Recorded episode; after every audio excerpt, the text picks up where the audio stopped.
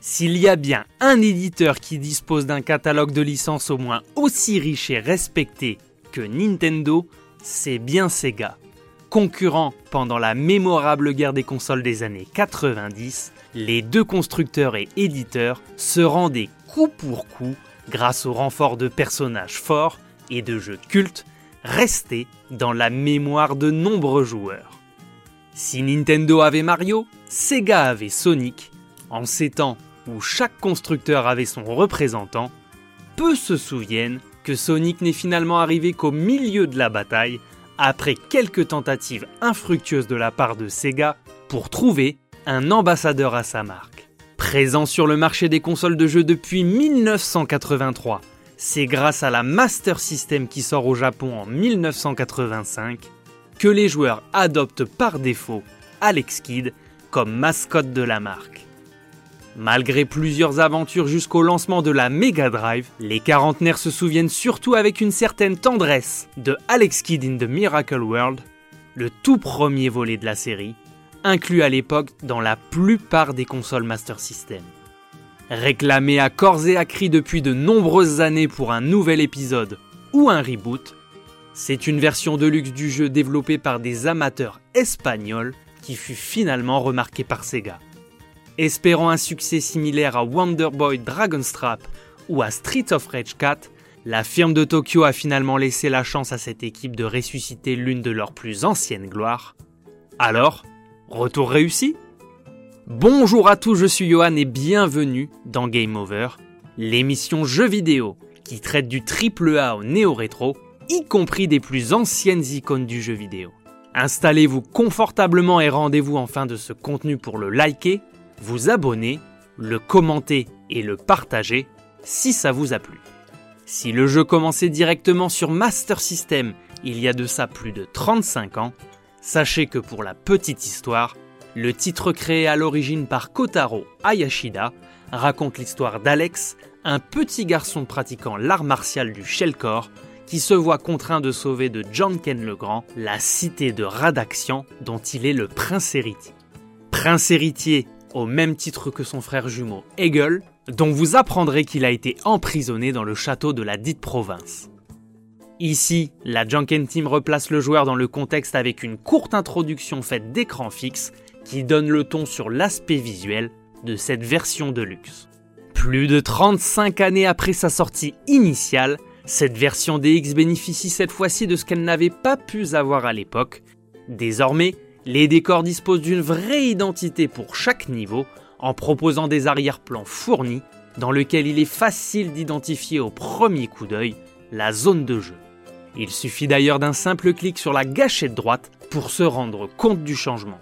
En un clin d'œil, vous pourrez switcher entre la version de 1985 et celle de 2021, comme pour mieux constater le fossé entre les deux versions. Les personnages ont profité également d'un travail qui rend Alex plus ressemblant à un vrai petit garçon, plutôt qu'au Kiki de tous les Kiki. Il est tout de même regrettable que l'on n'obtienne pas un résultat visuel aussi réussi en jeu que dans les écrans de John Kenpon ou les cinématiques. On constate une vraie différence entre les deux, avec des phases de gameplay au design tirant plus sur le pixel art que le cel shading. C'est dommage. Laissez-moi à présent vous poser ma traditionnelle question. Alex Kidd in the Miracle World était-il un de vos premiers amours vidéoludiques? Êtes-vous ravi de le voir arriver en version DX Quel est votre épisode préféré de la saga? Je vous laisse le soin de me le dire en commentaire. Concernant le gameplay du titre en 2021, difficile de reprocher à cette version de ne pas être respectueuse de son matériau d'origine. En effet, si vous n'étiez pas fan du jeu à l'époque, passez votre chemin sous peine de faire quelques crises de nerfs manette en main. Rien n'a vraiment été fait pour améliorer le gameplay d'époque, cela a été fait soit en dépit du bon sens, ou alors par souci de fidélité. Vu qu'il est tout à fait possible de switcher à la volée entre les deux versions et continuer à jouer instantanément, on optera pour la deuxième hypothèse. Malheureusement, en 2021, certains défauts que l'on pouvait passer sur un jeu produit il y a plus de 35 ans ont du mal à passer aujourd'hui. Alex glisse à vitesse grand V à la moindre pression du bouton de déplacement. Les sauts restent millimétrés et l'atterrissage trop périlleux pour espérer faire un sans faute à la fin des différents stages. Les boss, eux, se révèlent parfois compliqués à appréhender, faute à un manque d'allonge des coups du personnage et à la difficulté de se déplacer en douceur.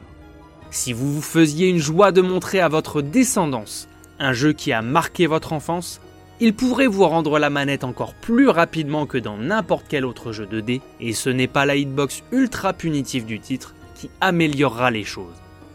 Alex Kidd in the Miracle World DX est compliqué, malgré quelques petites facilités qui ont été intégrées par la John Team. Heureusement pour ceux qui pourraient être rebutés par le challenge, aucun game over ne pourra réellement vous faire jeter la manette dans votre tout dernier téléviseur 4K. Les continues sont illimités à la manière d'un Castlevania 2D. Vous reprendrez simplement le niveau depuis son départ en cas de perte de vos vies. Un système de sauvegarde intégré au jeu vous permettra même de reprendre la partie au dernier stage en cours.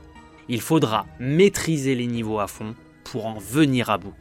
Rien n'est insurmontable, on s'y fait, mais il vous faudra du temps. Pas certain que les plus jeunes, eux, en disposent. Si avec tout cela le jeu vous pose encore des problèmes, il est tout à fait possible de profiter de vie illimitée, vous permettant de reprendre votre partie au dernier checkpoint ad vitam aeternam jusqu'à ce que vous réussissiez enfin.